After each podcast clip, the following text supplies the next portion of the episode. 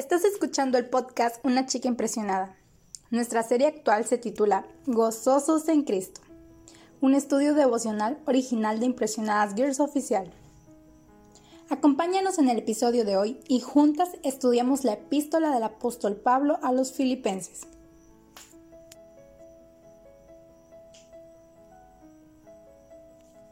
En esta segunda temporada de esta serie Gozosos en Cristo, podremos apreciar de una manera más amplia lo que Pablo quiso explicarles a los filipenses cuando los amonesta en gozarse en Cristo a pesar de las circunstancias, como se mencionó en el primer episodio de esta serie.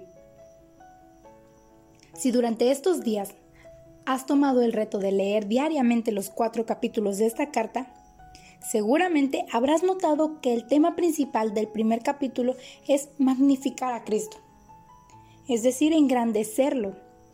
Algo así como cuando usamos una lente que aumenta, engrandece y por lo tanto magnifica.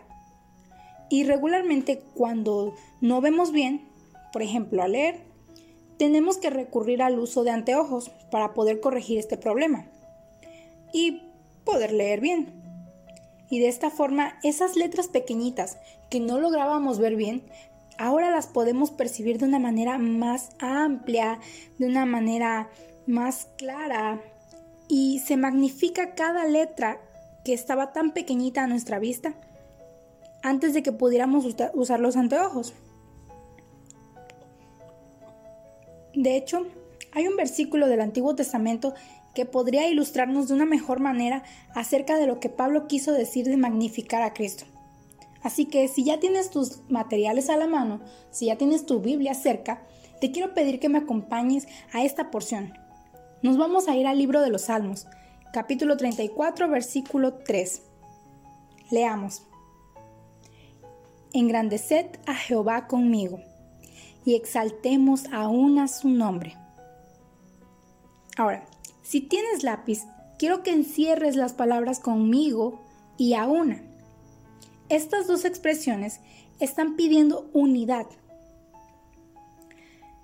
Estas palabras nos piden que nos unamos a Él para magnificarlo. Ahora, en este mismo sentido, y de regreso a lo que es el tema, en el Nuevo Testamento, Juan el Bautista expresa en el Evangelio de Juan capítulo 3 versículo 30, es necesario que Él crezca, pero que yo mengüe. Si nos damos cuenta, se trata de prioridades. En la lista de nuestras prioridades, el Señor Jesús debe de ser el primero. En los momentos de alegría, Él debe de ser el principal motivo. En las tristezas, en los sufrimientos, también hay que darle la primacía. Pablo lo dijo muy claro cuando les escribió a los colosenses para que en todo tenga la preeminencia en Colosenses capítulo 1 versículo 18.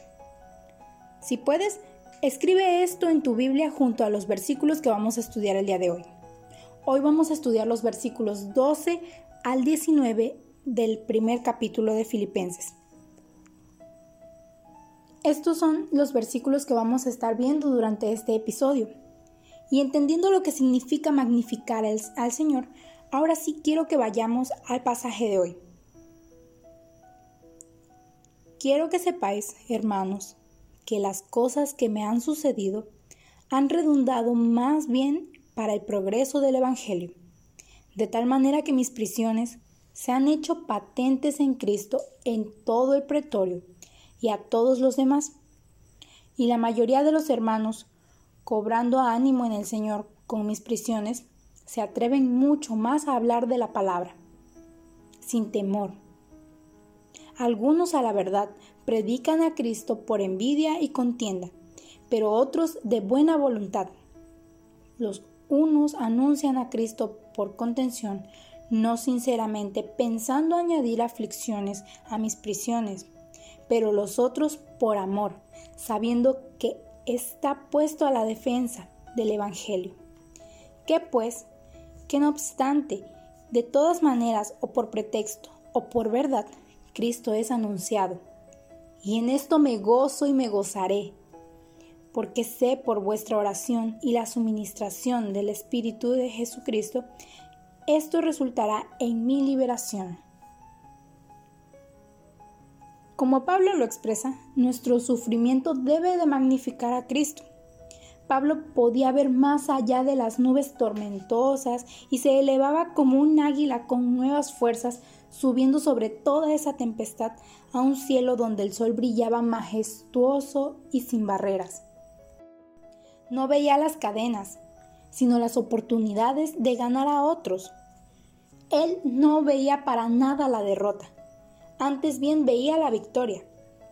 Así que los versículos 12 y 13 nos indican que magnificar a Cristo debe redundar para el progreso del Evangelio. Seguido de esto, el versículo 14 nos recuerda que magnificar a Cristo debe animar a otros a testificar. Dice, se atreven mucho más a hablar la palabra sin temor. Cuán importante es que nuestra vida anime a otros en lugar de desanimarles. Es admirable el número de exhortaciones contra el desánimo y las promesas de ánimo que podemos encontrarnos dentro de la palabra de Dios. Por ejemplo, aún los más fuertes, ellos necesitaron de la fuerza del Señor. El Señor tuvo que infundir en ellos ánimo y recordarles que no estaban solos. Finalmente los versículos 15 al 19 nos revelan el testimonio de Pablo de otros predicadores del Evangelio que estaban activos en Roma, porque magnificar a Cristo debe proveer otro medio para que el Señor obre. Pablo se gozaba al saber que Cristo estaba siendo predicado, ya fuera por pretexto o por verdad, como lo dice la Escritura. Dios cumplía su promesa y prosperaría. Su palabra es así, simplemente así lo dice Isaías 55, versículo 11. Así será mi palabra, que sale de mi boca. No volverá a mí vacía, sino que hará lo que yo quiero y será prosperada en aquello para lo que la envié.